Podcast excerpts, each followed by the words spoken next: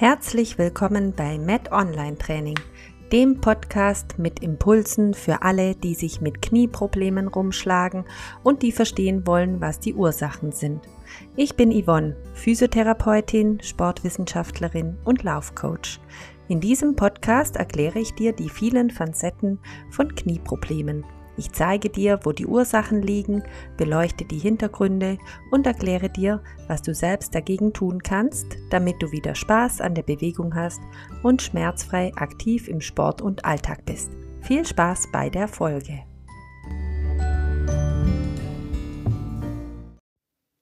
Hallo und herzlich willkommen zu einer neuen Podcast-Folge wieder. Schön, dass du wieder reinhörst. Heute geht es um das Plika-Syndrom. Ich habe mir dieses Krankheitsbild ausgesucht, weil da immer wieder Fragen sind, was das eigentlich genau ist. Und vermutlich ist es auch deshalb so, weil es nicht allzu häufig vorkommt. Aber diejenigen, die es betrifft, die sind erstmal mit der Diagnose überfordert und wissen gar nicht, was sollen sie damit anfangen, was äh, verbirgt sich dahinter, was können sie tun, was haben sie eigentlich, ja. Erstmal möchte ich dir erklären, was denn eine Plika ist. Äh, in dem Fall von einem Knie ist eine Plika eine Falte der inneren Gelenkhaut und diese befindet sich zwischen der Kniescheibe und dem Kniescheibenkleidlager. So, jetzt hört sich das komplizierter an, als es ist. Das Kniescheibenkleidlager möchte ich dir kurz erklären. Das kannst du dir so vorstellen, dass der Oberschenkel und der Unterschenkel, die zusammen bilden sozusagen diese Kleidrinne, auf der die Kniescheibe auf und ab rutscht. Und genau da dazwischen, zwischen der Kniescheibe und eben diesem Kleidlager, liegt diese Falte. Und eigentlich ist der drumherum, das alles bildet zusammen eine Gelenkkapsel, diese Haut, die um unser ganzes Kniegelenk herum ähm, sich umschließt. Und eben diese Plika oder diese Schleimhautfalten, die entstehen eben während der Embryonalentwicklung, also schon schon ganz, ganz lange her und bilden sich in der Regel bis zum Erwachsenenalter wieder zurück. Aber bei vielen, nämlich bei 50 bis 70 Prozent, bleiben diese Schleimhautfalten bestehen. Und normalerweise machen die auch überhaupt keine Probleme. Aber es kann eben, können eben Dinge auftreten, wie beispielsweise bei einem Unfall, dass, dass man Schlag auf die Kniescheibe bekommt oder dass man das Knie verdreht oder auch mal, dass man das Knie überlastet. Und wenn das vorkommt, dann entzündet sich eben diese Schleimhautfalte und schwillt an. Am meisten ist da eine Falte betroffen, das ist die an der Innenseite des Kniegelenks, die nennt man mediopatellare Falte. Vielleicht, falls du das irgendwie mal in einer Diagnose schon gehört hast oder gesagt hast, das habe ich auch schon bekommen, diese Diagnose. Also diese Falte ist eher an der inneren Seite und man, ähm, also diese, diese Falte, die fängt dann an sozusagen zu verdicken, eben durch diese Entzündung, wenn man eben so einen Auslöser hat und dann reibt die oder sie springt oder sie klemmt sogar an dieser Oberschenkelrolle dann auch ein, was natürlich sehr, sehr unangenehm ist. Und eben es schmerzt dann auch fast äh, eigentlich ausschließlich an der Innenseite des Kniegelenks. Also so kann man das dann auch diagnostizieren. Die Innenseite tut weh und diese Schmerzen treten immer nur bei Bewegung auf. Sobald man das, das Knie bewegt, egal ob mit oder ohne Belastung, dann in diesem Fall, das Knie tut weh. Und es schnappt auch manchmal oder es klemmt auch manchmal ein.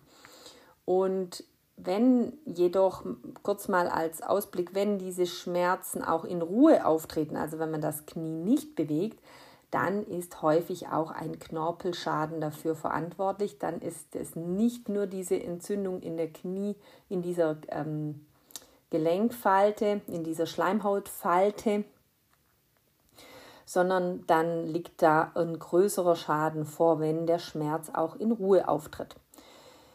Ja, und wie diagnostiziert man das? Also wie findet man das denn genau raus? Eben da schon einige Dinge habe ich schon genannt. Einmal natürlich, dass dieses äh, Plika-Syndrom, das löst zu einem Druckschmerz auch aus an der Innenseite vom äh, Kniegelenk. Also man kann durch Druck diesen Schmerz provozieren.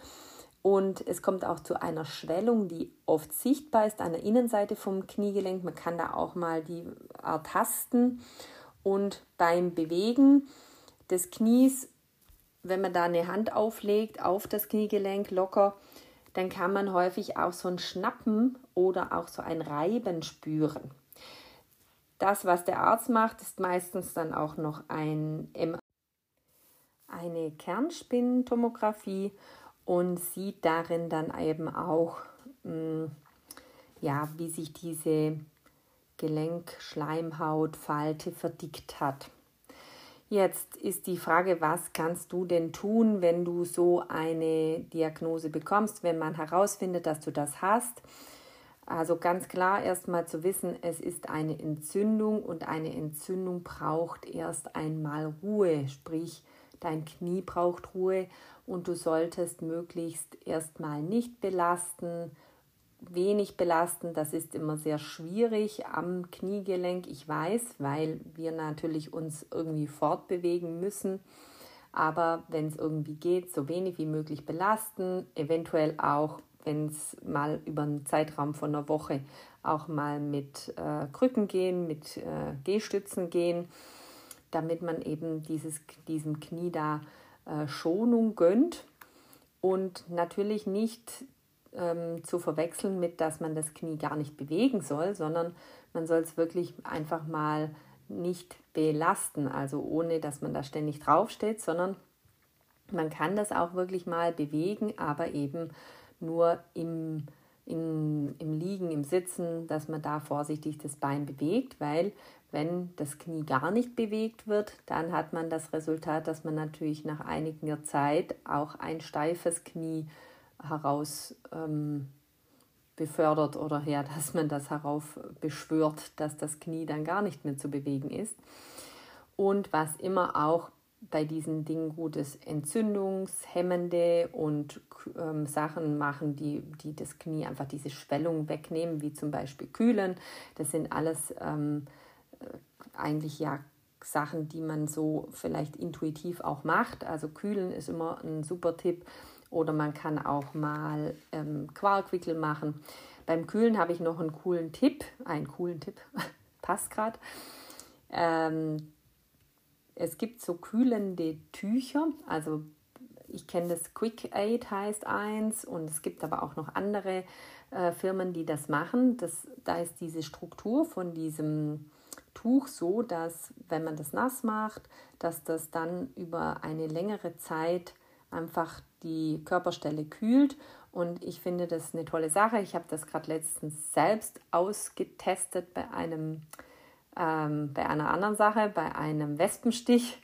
Und es hat wirklich super geholfen. Es hat wirklich sehr, sehr lange gekühlt. Vielleicht einfach als kleiner Tipp, da kann man auch ganz gut damit mal das Knie kühlen und muss nicht ständig äh, Angst haben, dass man das zu sehr runterkühlt, weil wenn man zu viel kühlt mit Eis, dann löst man eher eine Fehlreaktion aus und man hat dann nicht das gewünschte Ergebnis, dass ähm, die Schwellung weggeht, sondern dann passiert eigentlich eher das Gegenteil, dass diese Gefäße, nachdem man gekühlt hat, nicht mehr aufmachen und diese ganzen Entzündungsstoffe abtransportiert werden, sondern dann bleiben die dicht und es geht überhaupt nichts voran und diese Schwellung wird nicht weniger. Ja, dann noch eine weitere Sache, wenn man natürlich dieses Problem hat, weil man eben aufgrund eines äußeren Schlags ähm, das ausgelöst wurde, also dass man irgendwie einen Schlag auf den, die Kniescheibe bekommen hat, dann kann es sein, dass das eben nach wenigen Tagen, Wochen, ein, zwei Wochen dann auch wieder vorbei ist und das Problem gelöst ist und man eigentlich gar nicht viel mehr machen muss, als wirklich mal ein bisschen sich zurücknehmen, kühlen, ausruhen und man hat es dann wieder los. Wenn dieses Problem aber aufgetreten ist aufgrund von Überlastung, dann ist es natürlich ratsam danach zu schauen, warum das Knie überlastet war. dann solltest du dich auf jeden Fall fragen, ob du deinem Knie zu viel zugemutet hast, sprich, ob du ähm, bessere Muskeln, bessere Koordination, besseres Gleichgewicht, bessere Ausdauer gebraucht hättest für die Belastung, die du gemacht hast, dass es zu einer Überlastung kam.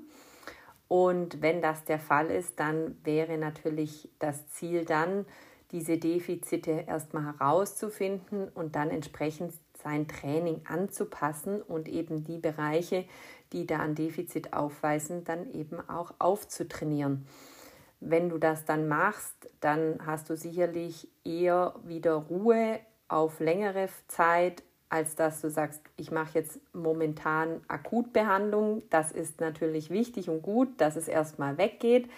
Aber wenn du nicht möchtest, dass es ständig wiederkommt und du dann auch nicht sagst, ich mache jetzt einfach keinen Sport mehr, dann ist das Problem gelöst. Meist ist das dann nicht ähm, der, der Fall. Dann würde ich dir raten, diese Defizite aufzutrainieren und dann hast du auch eine viel bessere Stabilität in deinem Kniegelenk und automatisch dadurch weniger Überlastung und dieses Problem taucht dann auch nicht mehr so häufig auf. Ja, ich hoffe, dass du jetzt äh, schlauer bist, was äh, dieses Blika-Syndrom angeht, dass du jetzt weißt, was das ist, was du tun kannst. Wenn du noch weitere Fragen hast oder Anregungen hast, melde dich gerne bei, bei mir auf hallo at met-onlinetraining.ch natürlich auch gerne auf Instagram ähm, unter met underline online training. Da kannst du mich natürlich jederzeit auch erreichen. Jetzt wünsche ich dir noch einen tollen Tag und liebe Grüße.